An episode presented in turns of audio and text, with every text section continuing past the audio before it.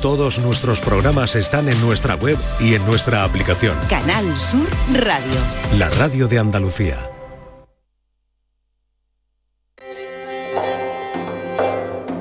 La mañana de Andalucía con Jesús Vigorra.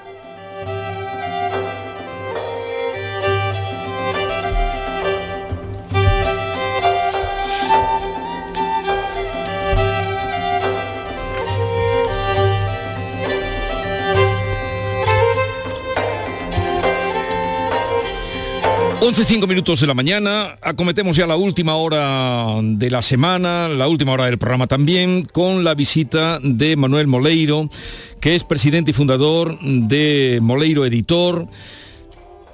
En fin, para presentarles a este invitado que tenemos hoy, les diré que es el, el hombre que hace los libros más bonitos, más bellos de todo lo que es... Eh, la antigüedad, la antigüedad de los códices iluminados.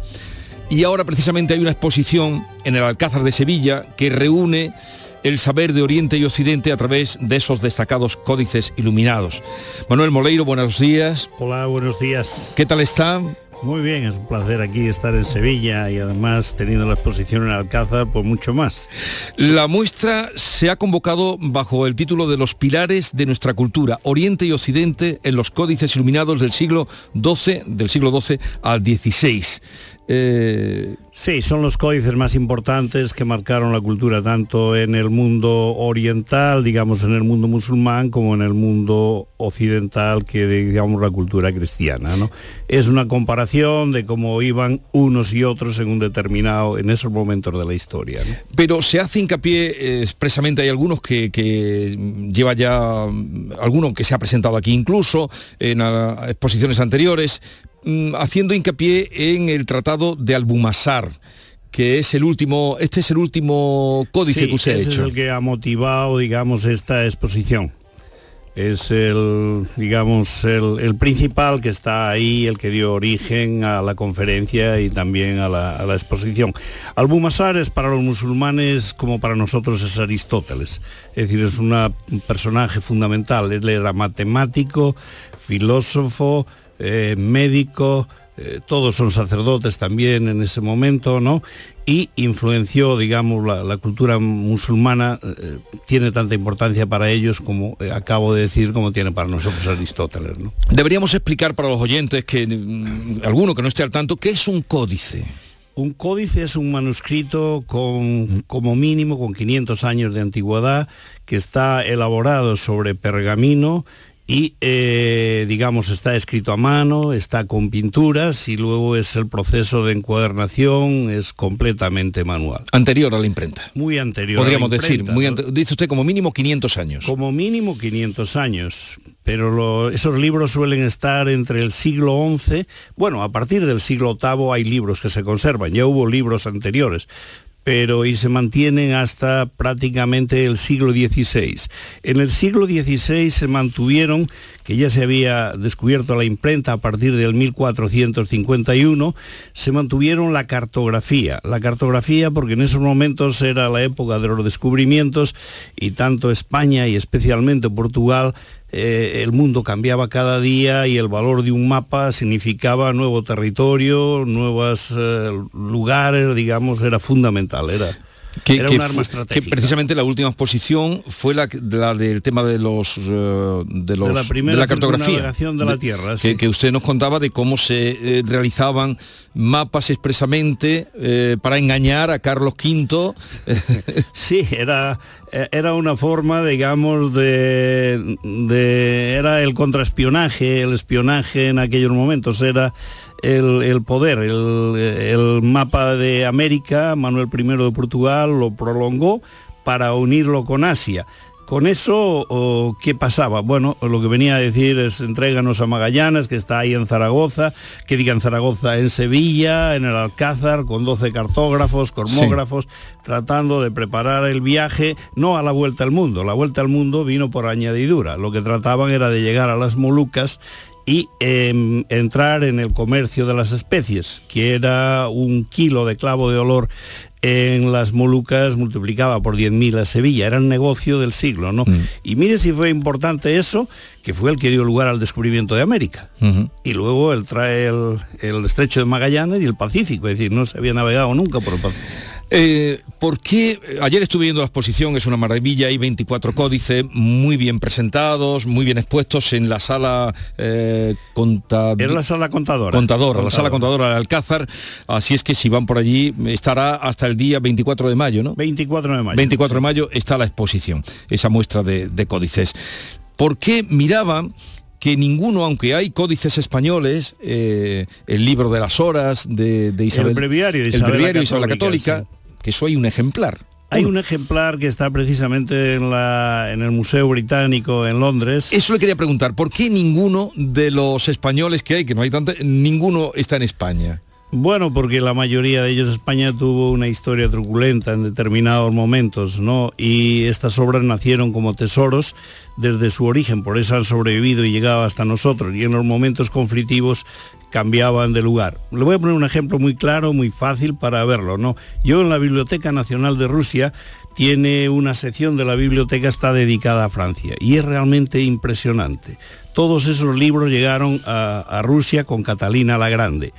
Eh, ¿Cómo lo hizo? Pues durante la Revolución Francesa tenían siete personas especializadas en la Embajada de París que compraba todo manuscrito que aparecía en el mercado, ¿no? Y así fue como se hizo esa parte, esa sección de la Biblioteca Nacional de Rusia.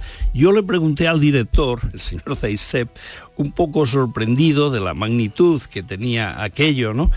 y, le dije, ¿cómo es que ustedes llegaron a tener tantas obras y tan relevantes como eh, para Francia, como la historia de Francia, las crónicas de Francia, en fin, obras fundamentales, básicas? Y me dijo, mire, eh, señor Moleiro, durante las guerras todo se compra y todo se vende. No le pregunté nada más, porque la respuesta eh, fue fulminante. Estaba claro. ¿Cómo viendo estos estas iluminaciones, porque era el nombre que reciben lo que son las, las pinturas, las miniaturas, las pinturas y dibujos y, el color. ¿Cómo llegaron a alcanzar tal perfección y sobre todo cómo se conservan? Bueno, eran los mejores pintores que había en el momento, eran los pintores que, que, contrataba la corte, ¿no? El lienzo, otro tipo de pintura muy posterior. En aquel momento la pintura era los murales de los monasterios, de, los, de los palacios, estaba también la pintura de tabla, que era la de las catedrales, de los retablos, y estaba la pintura en los libros. La pintura en los libros fue la pintura que mejor se conservó.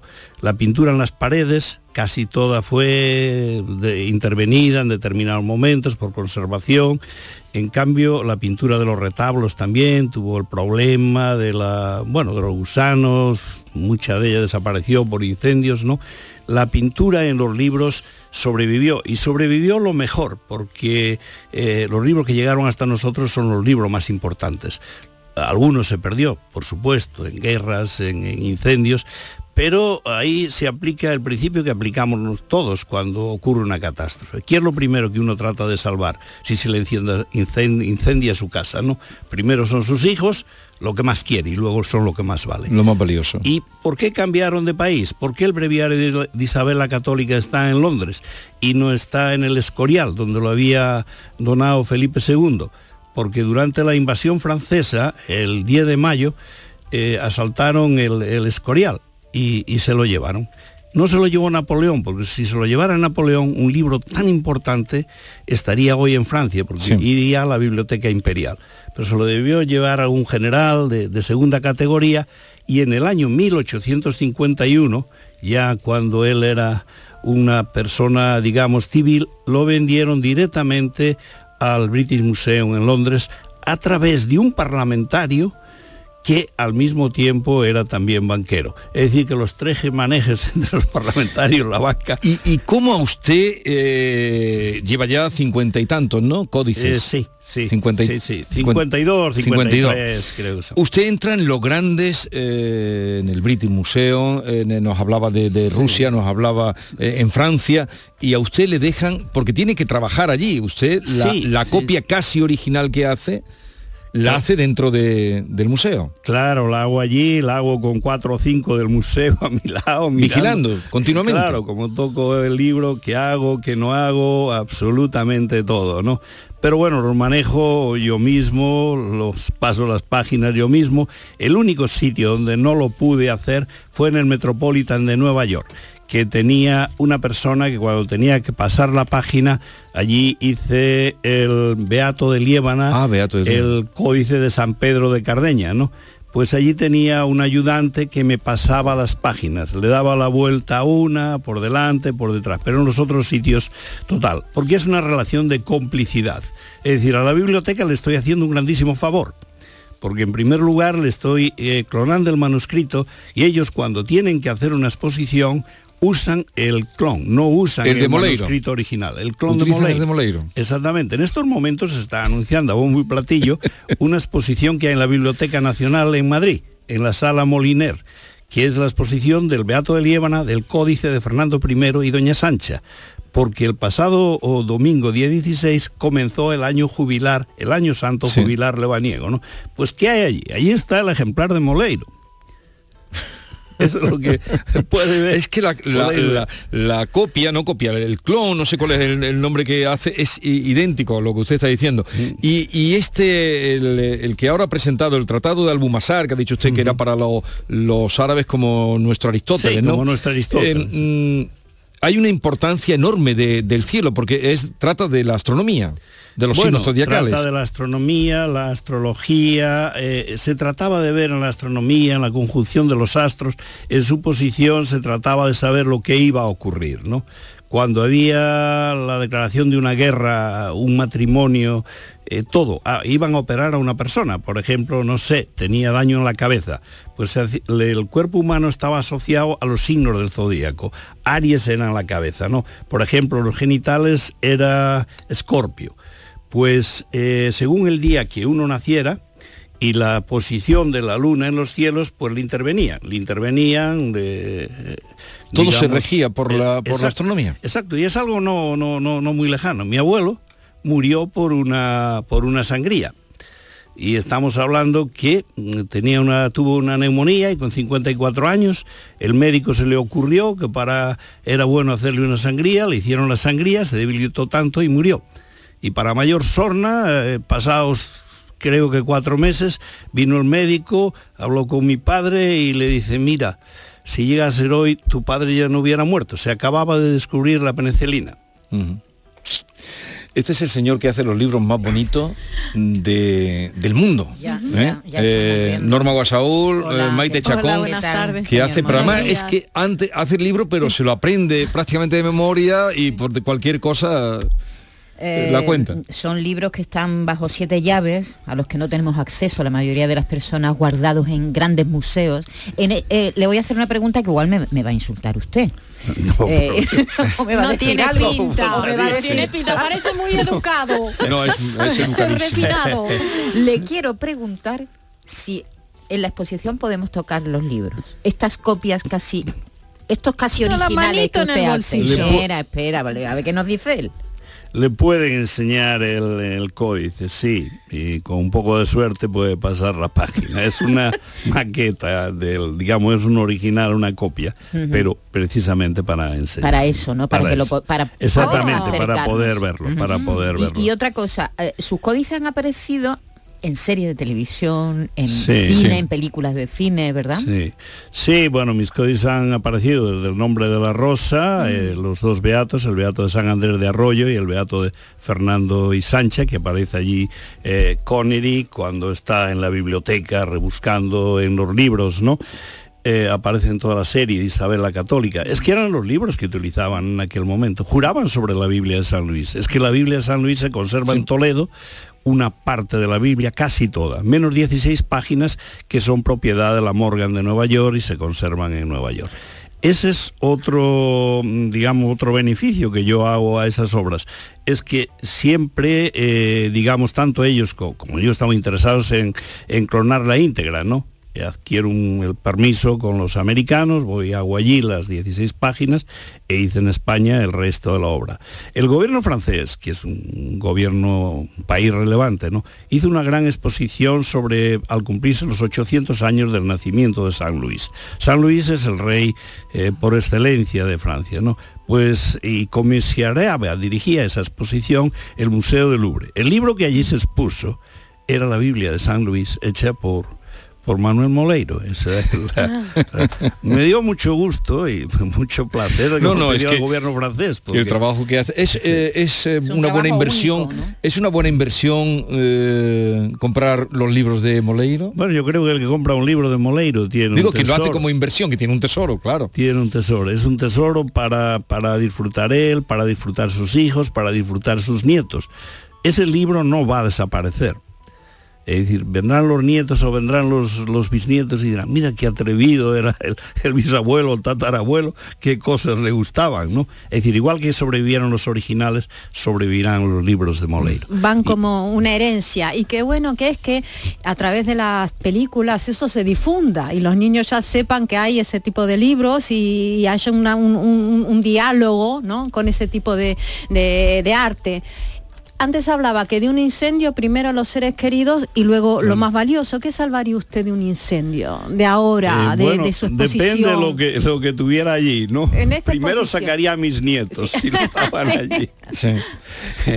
y luego, pues sí, lo más valioso. Quizás me llevase un códice, los míos los tengo en varios sitios, me llevase uno que solamente tengo en mi casa, que es un libro que se hizo sobre la capilla Sistina en el 1975 que lo hizo Abrams de Nueva York juntamente con digamos con los japoneses y para conmemorar a ese gran señor que fue un gran editor de libros de arte, hicieron una edición grandísima de, 500 ejemplares, simplemente para amigos, para gente que teníamos algún tipo de relación. Por supuesto que me lo que me lo llevaría que me lo llevaría conmigo antes que coger la cartera o algo aunque tuviera algo de dinero posiblemente no tuviera ninguno. Y hay de todo. por supuesto el libro. Hay el libro que la, cultura no le deja algo.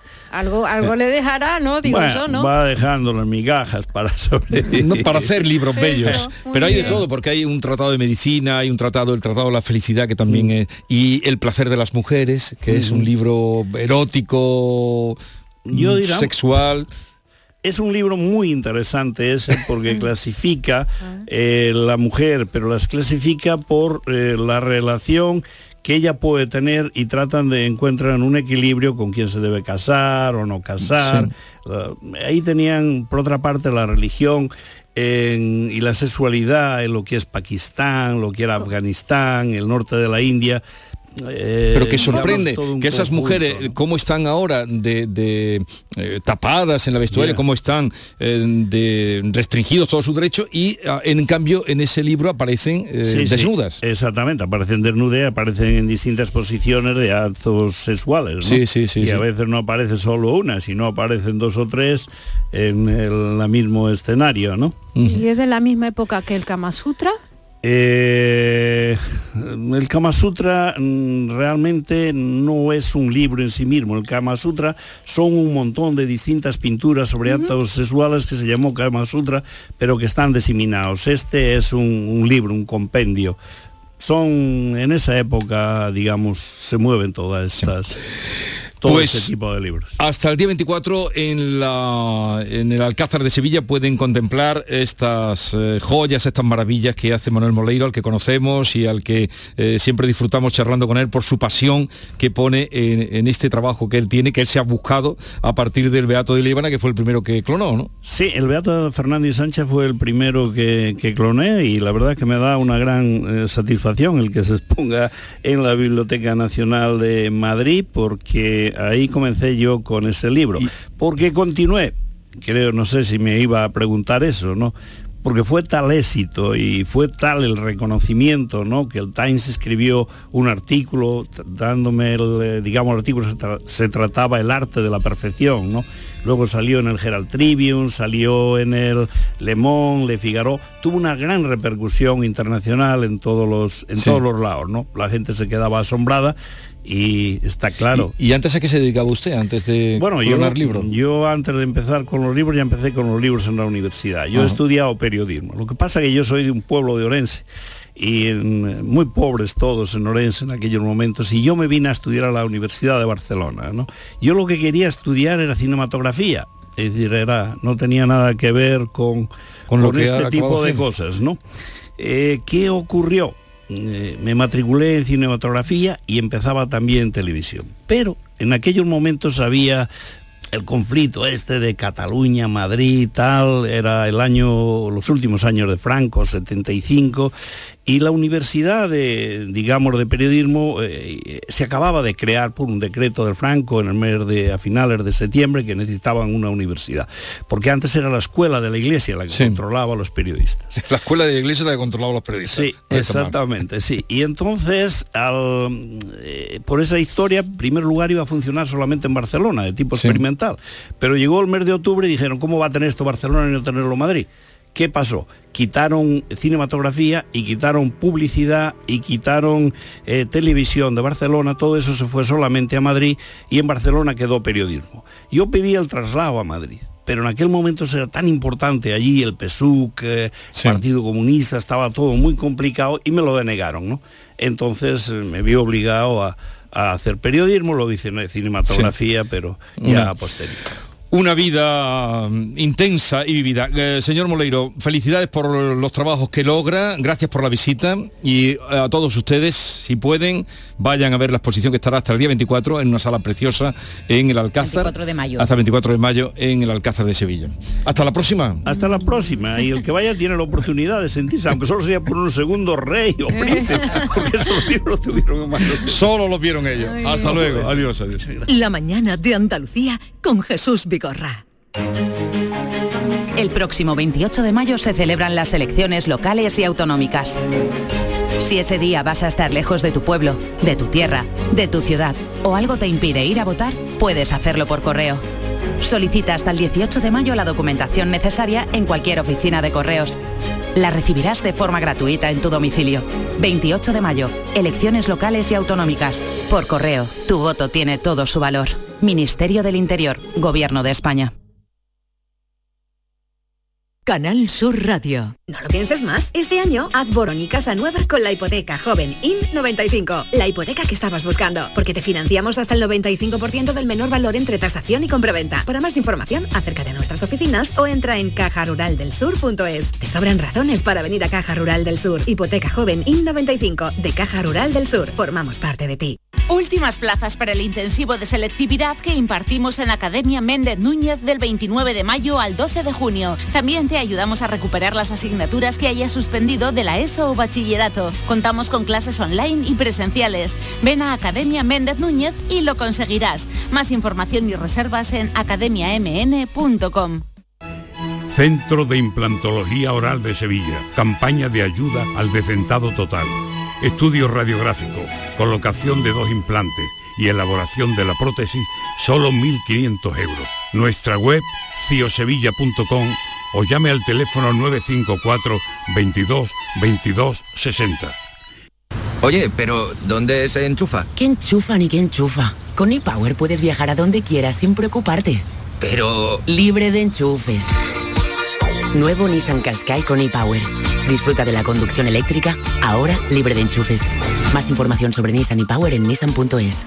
Acércate a tu nuevo concesionario Nissan, Divesan. Gran Circo Alaska te presenta el musical circense del Rey León. Será en Sevilla junto al Estadio La Cartuja con grandes aparcamientos. Un fantástico espectáculo para toda la familia. Funciones del 21 de abril al 1 de mayo. El Rey León en Sevilla, junto al Estadio La Cartuja. Compra ya tu entrada en grancircoalaska.es y disfruta de un espectáculo inigualable de El Rey León.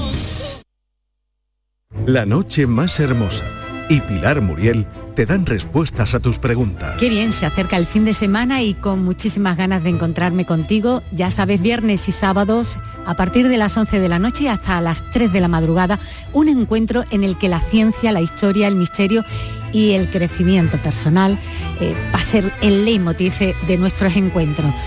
Te espero, no me faltes. La noche más hermosa, con Pilar Muriel. Más Andalucía, más Canal Sur Radio.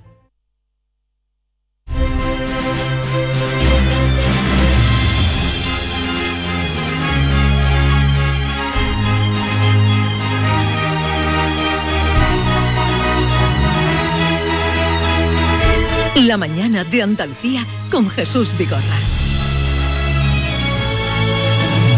La Andalucía de Bernardo con Bernardo Ruiz. Querido Bernardo, bienvenido, buenos días. Buenos días, Vigorra. Hemos hablado del arte de la perfección. A ver dónde nos llevas tú ahora. A la perfección convertida en una pintoresca localidad de Almería, porque eh, después de la pandemia los ciudadanos escaparon, prácticamente huyeron para celebrar romerías, procesiones, ferias y en algunos lugares pues surgieron los guateques a pie de calle, porque hay localidades que son demasiado pequeñas y no hay casetas, hay guateques, ¿no? De alguna manera se celebra una pequeña verbena en la plaza, ¿no? Y el Ministerio de Hacienda ha publicado el informe económico respecto a 2022 sobre eh, qué localidades han invertido más en fiestas. Y hay un dato muy curioso, Vigorra, porque en Almería el pueblo que destinó más dinero al gozo de su habitante fue Benitagla, que caprichosamente es el de menor población. Este pueblecito de la Sierra de los Filabres, en el que habitualmente conviven 53 habitantes censados, que se alza a 950 metros de altura y a 64 kilómetros de Almería, destinó en 2022 528,30 euros por habitante a la fiesta. Y dirás tú que por qué esa cifra tan, tan alta, ¿no? Que, que en realidad es poco dinero, porque el presupuesto municipal son 300.000 eh, euros. Pero Y- sí, pero proporcionalmente... Claro, proporcionalmente es una cantidad importante, ¿no? Hablábamos con a micrófono cerrado con el alcalde de la localidad, con Juan Padilla, que es ya un regidor perpetuo y decía que, que lo- la gente de nuestro pueblo también tiene derecho a divertirse, ¿no? Defendía un poco la política festiva. Y es que en Benitagla hay casi más días de diversión que en otro lugar de Andalucía. ¿Qué me dice? Porque son 53 habitantes y hay tres fiestas populares distintas. La de la Virgen de la Piedad, que es la patrona de la localidad, que se celebra el tercer fin de semana de agosto. La romería de la Virgen de la Cabeza hacia el cerro de la Virgen de Monteagud en Benizalón, que es compartida por los municipios de la Sierra de los Filabres, el segundo fin de semana de septiembre. Y en Benitagla eh, apadrinaron el último domingo de abril la romería chica. Eh, por tanto, tres fiestas. O sea, este fin de semana, ¿no? Claro. Curiosamente este fin de semana se celebra la Romería Chica, la primera de las tres fiestas principales de Benitagla. Pero te pregunto yo a ti, David, que tú eres muy tramposo conmigo. ¿Tú sabes qué significa Benitagla?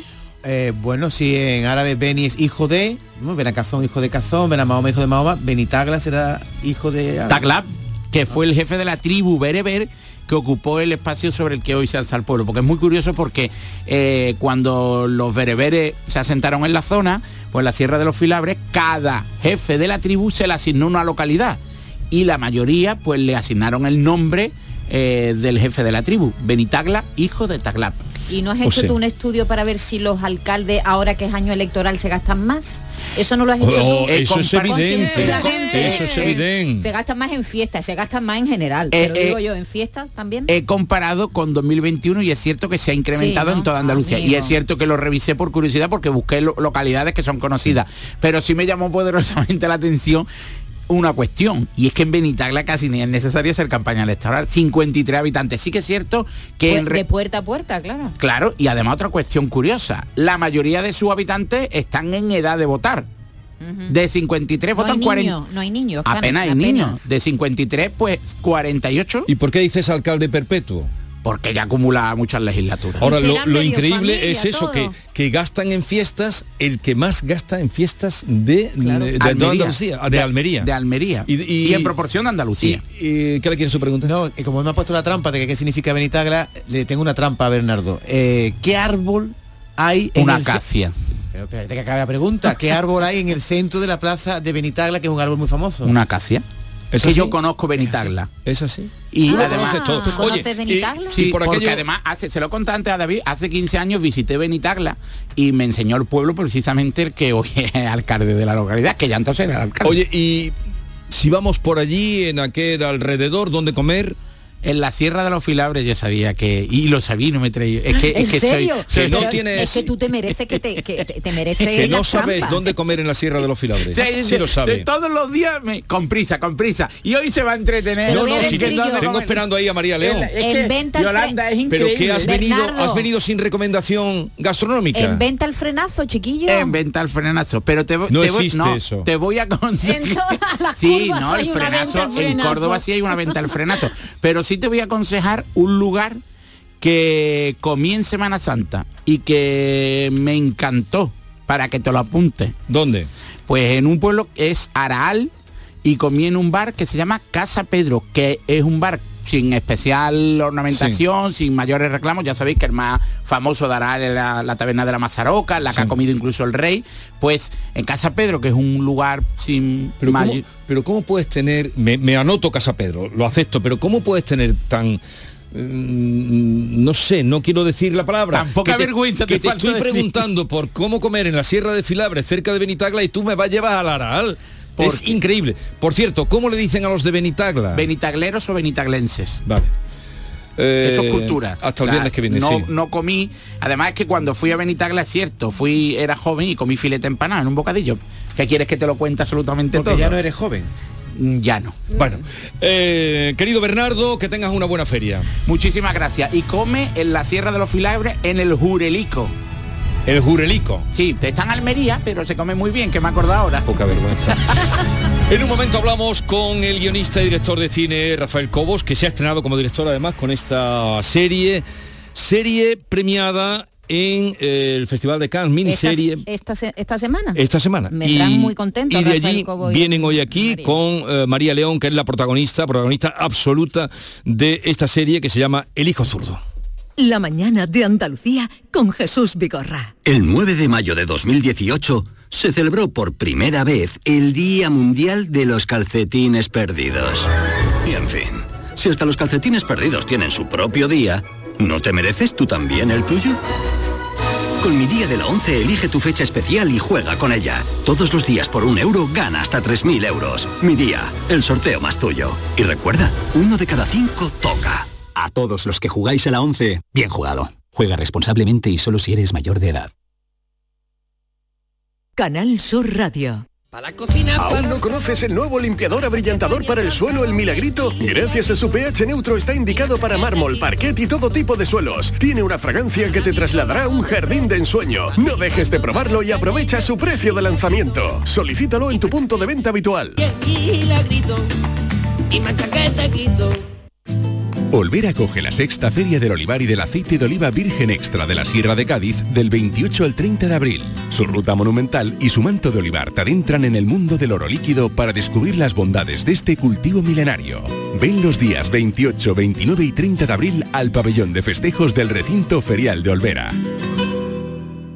¿Y esa pegatina de ahí? Ah, es la de la certificación de mi puerta Segurestil. Viene la clase, norma y número de certificado. Así me quedo más tranquila. Segurestil, más de 40 años protegiendo tu hogar, fabricando e instalando tus puertas de seguridad acorazadas. Encuéntranos en grandes superficies, establecimientos autorizados y en segurestil.es.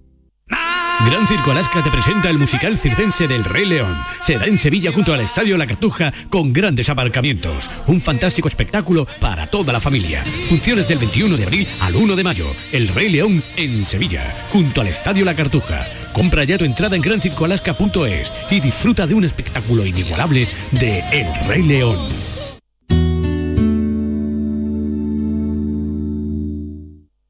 ¿Te imaginas un mundo sin música?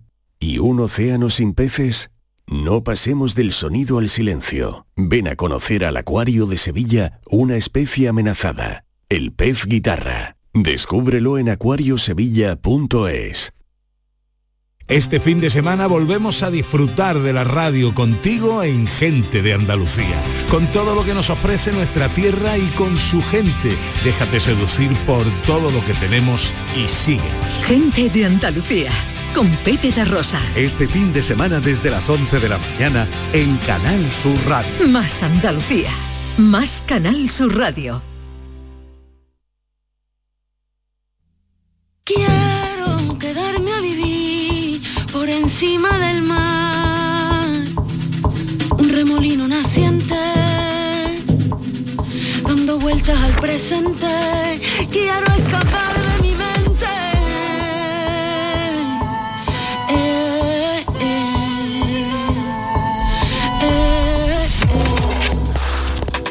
Estamos escuchando un fragmento de la serie El hijo zurdo que habíamos concertado la entrevista con Rafael Cobos, guionista y director de la serie, y con María León, protagonista absoluta.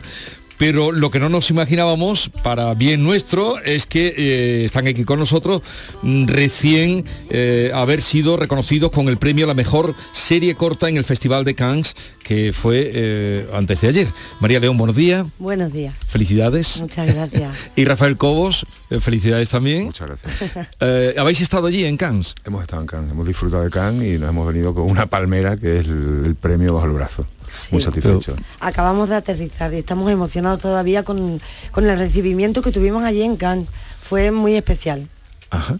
Eh, y además es tu primer trabajo como director. Es mi primer trabajo como director. Porque como guionista conocemos toda tu obra, con Alberto Rodríguez, todos tus éxitos, pero tu primer trabajo como director. Bueno, llegó la hora de probarlo y con un proyecto, bueno, que yo creo que era muy abarcable, muy, muy cercano a mí, es decir, que no es una cuestión de, de trama, sino una cuestión muy de personaje, muy visceral y era el momento de hacerlo. Muy contento, muy No, satisfecho. no me extraña que estéis contentos, Cannes, con lo que es el Festival de Cannes. ¿Tú habías estado allí alguna vez, No, María? No, no, no había estado nunca, la verdad, y es muy difícil estar en poder pasear por esa alfombra. La verdad que ha sido un regalo. No solo estar allí, sino estar con un trabajo, eh, con un proyecto como este, que me siento muy orgullosa. Pero un festival además- internacional, que sí que hemos compartido Con festivales con series procedentes de todo el mundo y desde luego es un orgullo. La serie se va a estrenar el próximo día 27 en Movistar, en la plataforma de Movistar, pero supongo que después de este éxito saldrá, será requerida en todo el mundo, ¿no? Ojalá. Estaría O bien, buena parte. Estaría bien que esto fuera un, digamos, un acicate para la venta y que se, difusi- se difundiera en mayor número de países. Y además una serie que no sale de Sevilla, territorio eh, que ha sido muy inspirador para, para ti, sobre todo en trabajos tuyos anteriores, ¿no? Es una serie hecha en Sevilla y que habla de Sevilla y bueno, que llevo, el- llevo la ciudad en el tuétano y cada vez que escribo acabo, acabo ahí, ¿no? En Sevilla, en mi Porque hiciste La Peste también, por ejemplo, que era de, de- un trabajo extraordinario, pero mm, también eh, ha venido a- el momento de las elecciones que estamos viviendo, Sí. porque en esta serie también hay un personaje político, personajes varios, y entre otros uno que, que- que quiere disputar la alcaldía de Sevilla. ¿eh? Os ha venido, las elecciones se han puesto para promocionar vuestra serie. Bueno, así ha, ha dado la casualidad, ¿no? En el momento. Hay veces que el- la, la ficción muchas veces dicen que supera la realidad, ¿no? En este caso, pues mira, acompaña. Sí, bueno, la política yo creo que también, aparte de la ciudad, acompaña, me ha, me ha acompañado en casi todos mis trabajos, o sea que tenía que de alguna forma aparecer en la historia. Y la que, María León, yo creo que en ninguna peli que hayas hecho tú antes hay una presencia constante y continua porque tú, es como la película Tar, Sí. de Kate Blanch. Lo que es Kate Blanch, Tar es María León a esta película. Tú no desapareces de la pantalla. No desaparezco, no desaparezco. La verdad que es una suerte porque el personaje está escrito eh, de una manera exquisita, es muy difícil mantener un personaje tanto tiempo y, y la suerte que he tenido de tener un, ma- un material eh, como para poder trabajarlo y pa- para poder darle volumen. No todos los personajes se sostienen y este teníamos que sostenerlo. Pero fue, ¿así lo habías escrito tú o a medida que hacía el trabajo María León iba ganando más tiempo en pantalla? Bueno, el personaje asume la responsabilidad de toda la serie, de toda la- todo el hijo zurdo pasa por su espalda. Eh, María ha hecho un trabajo prodigioso, eh, soporta el plano corto, que, que es una de las piedras angulares de la realización de, de la serie de una forma prodigiosa y un trabajo muy difícil. Y además, ¿en qué condiciones? Además, viviendo en un estatus, pero luego eh, eh, con otra situación eh, totalmente distinta, ¿no? Sí. Y el calor que teníamos en Sevilla, Bueno, que eso había que eso, con eso él. no se nota. el calor, pues si está lloviendo, si está, si llueve, ¿no podríais hacer algo para que de verdad? Porque cuando tú te ves con la madre, no me acuerdo el mismo el nombre, con tu- Tamara. Tamara, Sí. cuando, eh, dice, siempre que nos vemos llueve. Y a, a poco de empezar la, la Mm. primeras escenas está lloviendo y vuelvo yo y decía, digo, ¿no podrán hacer algo para que llueva ahora? Esa es la magia de la ficción, ¿no? Claro, es, es curioso que era una serie concebida para el otoño, pero claro, simular el otoño en Sevilla en- con dos olas de calor era difícil. Esta luz blanca que tenemos Sí. aquí en el sur cuando hace el calor que hacía era muy difícil y fuimos convirtiendo la serie al final en una serie de primavera, de final de primavera y con estas lluvias ocasionales que tenemos aquí de vez en cuando, ¿no? Pero empieza lloviendo y además hay un momento eso que le dice, oye... ¿Te das eh, cuenta que cada vez que nos vemos llueve? que no? cada vez que nos vemos llueve. Al final soy gafe, dice la otra novela, sí, al final soy gafe. Sí, sí, lo que hace, todo- suerte es lo que se traería ahora. Bueno, me acompaña Maite, Hola, David y. Norma. Han entrado aquí porque han visto la peli, si no, hemos no visto la entrado, serie, ¿eh? hemos visto los seis capítulos y estamos encantados, nos ha gustado muchísimo, enhorabuena a los dos. Muchas gracias. Muchas gracias. Y además los que somos padres, los que somos madres, no- nos hemos visto reflejados porque yo creo que no hay nada peor que, eh, que tu hijo sea víctima. mm, Bueno, que tu hijo sea víctima a lo mejor es lo, lo peor, pero que tu hijo sea victimario es todavía peor, María, ¿no? Que tu hijo sea el causante del dolor de otros. Eh, ponerse en esa situación eh, Bueno. es horrible. Sí, el- el- el- todos tenemos el poder de poder ser el causante del dolor del otro. Yo creo que no, en este caso no tiene que prevalecer encima de, del personaje de mi hijo, ¿no? Eh, hay una historia, una relación en el que sí que es verdad que él intenta buscar un hueco y un lugar eh, equivocadamente, eh, pero el dolor realmente es que tienen ellos en la relación que tienen, el encontrarse, el escucharse. Ese niño está pidiendo cosas, está buscando cosas. Y, y eso es lo bonito, ¿no? En el recorrido de la serie, como se ve que, que, mm, de alguna manera eh, está pidiendo cosas sin decirlas, se está equivocando, pero porque está pidiendo ayuda. Es muy bonito que coinciden madre e hijo en esta situación de estar perdidos. ¿no? Sí. Ninguno de los dos, por mucho que seas adulto, a veces ocurre que no sabes hacia dónde va y el hijo, en la, búsqueda de alguna forma de, de encontrar por qué se ha roto, dónde se ha fisurado esa relación madre-hijo, es donde ella se reconstruye y se encuentra también, ¿no? Es decir, lo- la- las madres y los padres encontramos al final en nuestros hijos un reflejo. ¿no? Porque también se habla de herencia, ¿verdad? Sí, bueno, o sea, tiene que ver con, con- con lo que tú legas, ¿no? Con, con lo que tus hijos heredan de ti.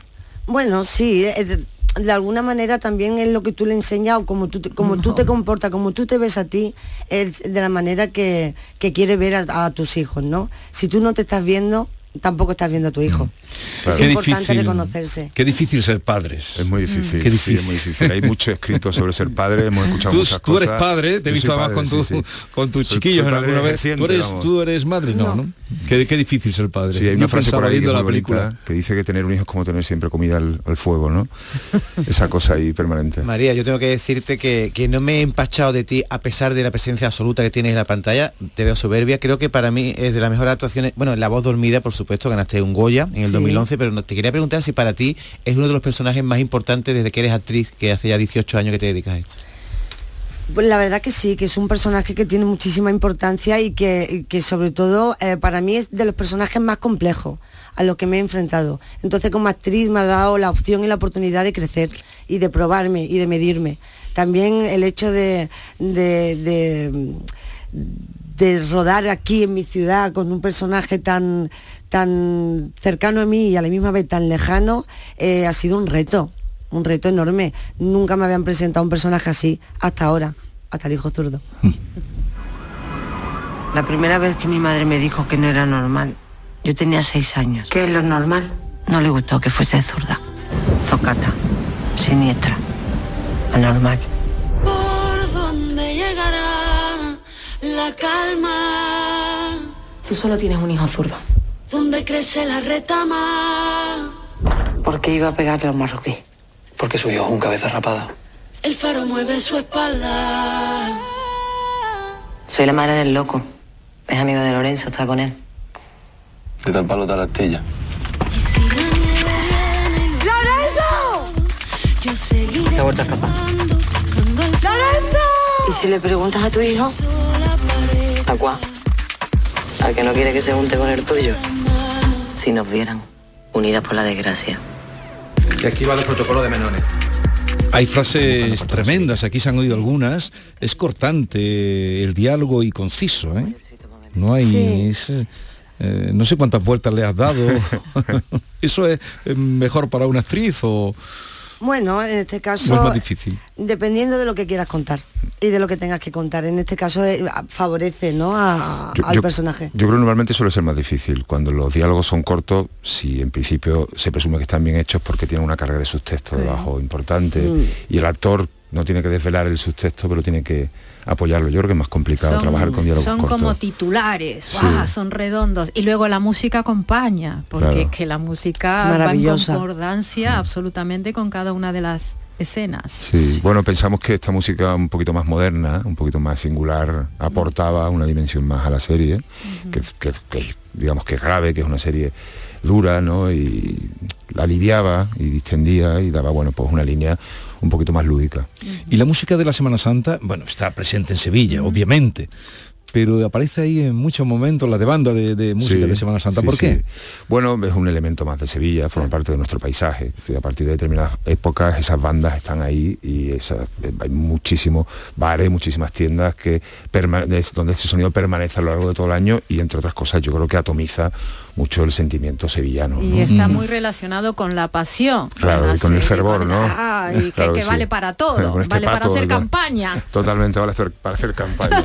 Rafael, creo que tenías otros proyectos y sin embargo te quedaste con esta novela de Rosario Izquierdo. ¿Qué fue lo que te hizo poner la mirada en ella y verlo como una posible película? Por muchas cosas, la verdad. Yo creo que fundamentalmente, hemos hablado antes, el hecho de ser padre eh, fue fundamental a la hora de decidirme. Tenía dos o tres historias más por ahí. eh, había leído esta novela que me habían pasado y que de alguna forma me subyugó.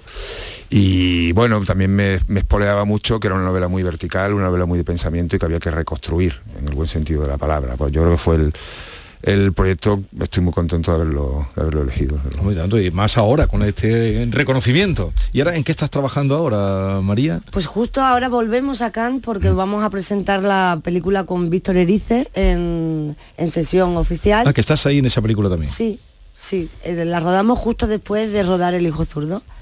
Y, y de momento seguimos disfrutando de, de- de poder mostrar nuestro trabajo en, en- en Francia, en Cannes, ¿no?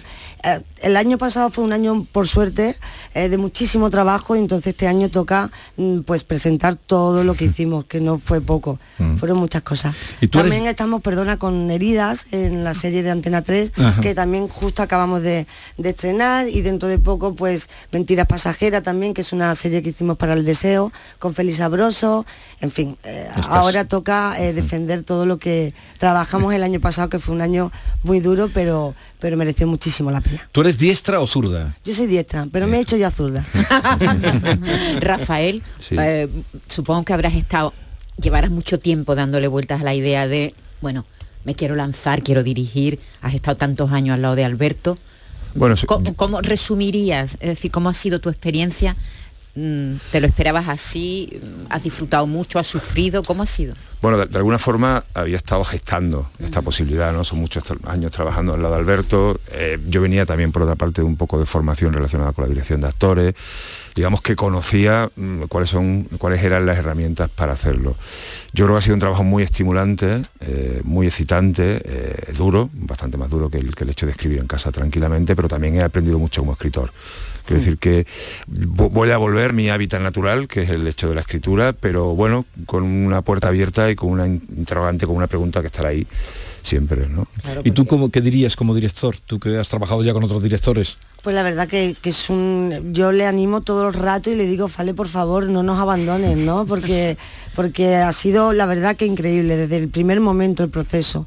Ya recibir un guion bueno para nosotros es muy importante porque es la, la suela de nuestros zapatos, ¿no? Y luego durante el rodaje, la comunicación que hemos tenido, lo bien que nos hemos entendido, eh, ver también desde donde lo ha hecho, porque lo ha hecho desde un sitio, mm, desde el corazón, desde la tripa, desde el, teniendo también la generosidad y la humildad de, de estar un paso atrás cuando él es el que llevaba el paso delante, ¿no?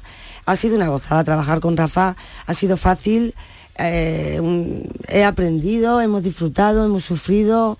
Hemos Bueno, pasado por todos los estados emocionales posibles. Y eso es señal de que, de que le hemos puesto corazón y que hemos intimado lo suficientemente con, la, con, con- con el trabajo como para poder eh, eh, haberlo sacado adelante. Oye, ha sido una gozada. Hablarnos de Hugo Belser, que hace Mi en la película de tu hijo, es el chico problemático. Loren. Eh, y me parece que es un, vamos, un valor nuevo en el cine español. No sé si ha sido. Ya salía en la película, como has dicho, en la serie la anterior. pero la- la tú lo has definido invisible. como el Steve McQueen adolescente, ¿no, Rafael? Sí, ¿Qué tiene una, tiene una fuerza, tiene una, ¿no? tiene una garra, una mirada, una energía y sobre todo una inteligencia emocional que hacen que sea un actor, no, no, con- no solo con mucho futuro, sino con un presente maravilloso, desde luego. ¿no? Y un compromiso muy grande también con, con el trabajo. Cuando se es joven, guapo y más con las herramientas que tenemos de Instagram y tal, tal, tal, es muy difícil tener los pies en la tierra y defender el- la pasión a- a- a nuestro trabajo, ¿no? Es complicado, sobre todo cuando tienes juventud. Hugo es un chico que se ha comprometido mucho, yo he trabajado mucho con muchos profesionales y estar al lado de él ha sido un aprendizaje para mí. A mí Hugo me ha enseñado mucho y me ha ayudado mucho. De hecho, creo que el personaje de Lola eh, se sostiene y el, trabajo de Hugo ayuda a que Lola esté donde esté, ¿no? Para mí ha sido fundamental. Y tengo que decir que le digo, ¿eh? pero estoy segura que es un chico que tiene una carrera mmm, larga, que, que es actor que tiene pasión, que le gusta esto y que, y que Sí, sí, va a dar mucho que hablar. La mirada que tiene es, Es tremenda. brutal, adulta. No ha tenido que ser fácil enco- encontrar un actor que eh, tenga algo mucho que ver contigo. El color de ojos, ¿verdad? Es decir, que, que te crees que es su hijo. Sí, no, y no- El no- eh, los ojos. eh, Fíjate que no había esa intención. que sí que No, llegó- no, no lo había, decir, pero- no, pero- Porque era tan complejo encontrar un personaje Claro, con claro. todas las características que tiene el Pero, personaje de embargo, Lorenzo. Pero Hugo, Hugo y yo hicimos un trabajo y es realmente mm, una, una conexión brutal y ahí creo que hay un adulto detrás de, de este niño porque como me mira y como yo le miro, creo que eso hace que los ojos se parezcan, pero porque hay un trabajo que estamos los dos poniendo la carne en los personajes. Eh, creo que es parte del trabajo también de él. El hijo zurdo con María León, con Rafael Cobos, eh, Norma Guasaúl, cuestionario izquierdo has llamado, ¿no? Aquí vamos, o contra es, izquierdo. Eh, Rafa Cobos, María León, les voy a someter a un breve cuestionario que en honor al nombre de la serie El Hijo Zurdo he venido a denominar cuestionario sin mano izquierda. Empezamos contigo, Rafa. La autora de la novela es Rosario Izquierdo. María encarna a Loli Izquierdo. La serie se llama El Hijo Zurdo. Los personajes principales, madre e hijo, son zurdos. El padre un político de izquierda. ¿Tú, izquierda o derecha? Yo soy de izquierda y de derecha, soy ambidiestro. ¡Que ole! Buen político. María León, para tu personaje Lola, ¿te has, eh, como tu personaje Lola, ¿te has deconstruido y vuelto a construir alguna vez? Muchas veces y espero que sí, que me queden muchas otras. Rafa, eh, eh, un hijo como el Lore, ¿no? ¿Nace o se hace? Bueno, yo creo que se hace. Fundamentalmente, yo creo que todos tenemos por nacimiento la capacidad de ser buenos y el, el hecho que le ocurre a Lore es una desviación impuesta, construida, no genética. María, ¿echaste en falta reír en la serie? No, porque lo hice detrás. Entonces, entonces esa fue mi suerte. ¿Por qué Sevilla, Cobos? Bueno, porque soy sevillano fundamentalmente y porque Sevilla es una ciudad maravillosa a pesar de los sevillanos. ¿no? ¡Menos mal que no soy sevillana! Eso es un verso de Machado. Sí, eh, eh, Machado. Hay una, hay una Machado. frase, déjame que meta una Sí, frase sí. que se pregunta, Lola, medio mundo sabe dónde está Sevilla y yo no sé dónde está mi hijo. Eh, fuerte. Igual el político haciendo, hablando de educación, en Sí, el cuarto sí. de baño, haciendo una de educación. Empieza tú educando. María, ¿con qué tipo de madre te sientes más identificada? ¿Con Tamara, que lo, que lo, que lo cree todo, o con tu propio personaje? Pues yo creo que con la que no está escrita. Desde luego, yo creo que cogería un poquito de cada una, porque las dos me interesan por igual. Mm. Mm, Tú que eres padre, eh, mm, ¿te has parado a reflexionar en qué momento se desconoce al hijo? Porque ella dice, ¿de qué se ríe Es- esa es la gran pregunta, una de las grandes preguntas que tiene el hijo zurdo. ¿En qué momento dejas de comunicarte con él y en qué momento esta incomunicación genera una fisura, una rotura a veces soluble y otras irresoluble entre una madre y un hijo? Y para terminar, la madre del loco dice, los sentimientos no valen para nada. Para ti, María, mm, ¿qué lugar ocupan los sentimientos? Pues el, el calibre y el pilar de nuestro equilibrio en la vida. Los sentimientos son importantes y escucharlos es importante. Los sentimientos nos descubren muchas cosas de nosotros mismos y nos dan la oportunidad de poder crecer si tú escuchas tus sentimientos. María León, Rafael Cobos, eh, enhorabuena, felicidades y a todos ustedes a partir del día 27 no se pierdan esta serie El Hijo Zurdo. Gracias. Adiós a Ana de. Andalucía. Canal Sur Sevilla. En Supermercados Más celebramos nuestro 50 aniversario y lo hacemos regalando 135 experiencias top y con más de 1000 ofertas, como la leche Granja Ríosol en abril desde 0,88 euros el litro. Disfruta de un año de regalos en tus Supermercados Más y en supermercadosmás.com. Cada mes un premio diferente. Consulta condiciones en nuestra web.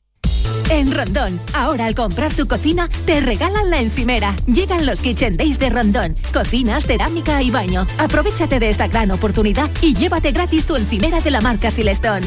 Solo hasta el 6 de mayo. No lo dejes escapar, ven a visitar nuestra amplia exposición e infórmate de esta promoción. Estamos en San José de la Rinconada, a 5 minutos de Sevilla. Todo pintura se traslada a tu casa.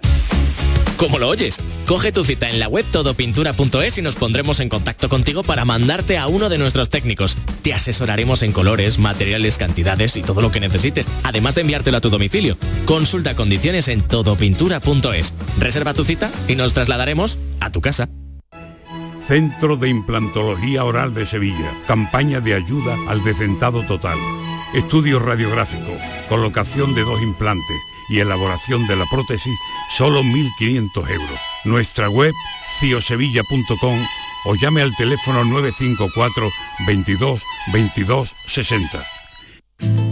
Olvera acoge la sexta Feria del Olivar y del Aceite de Oliva Virgen Extra de la Sierra de Cádiz del 28 al 30 de abril. Su ruta monumental y su manto de olivar te adentran en el mundo del oro líquido para descubrir las bondades de este cultivo milenario.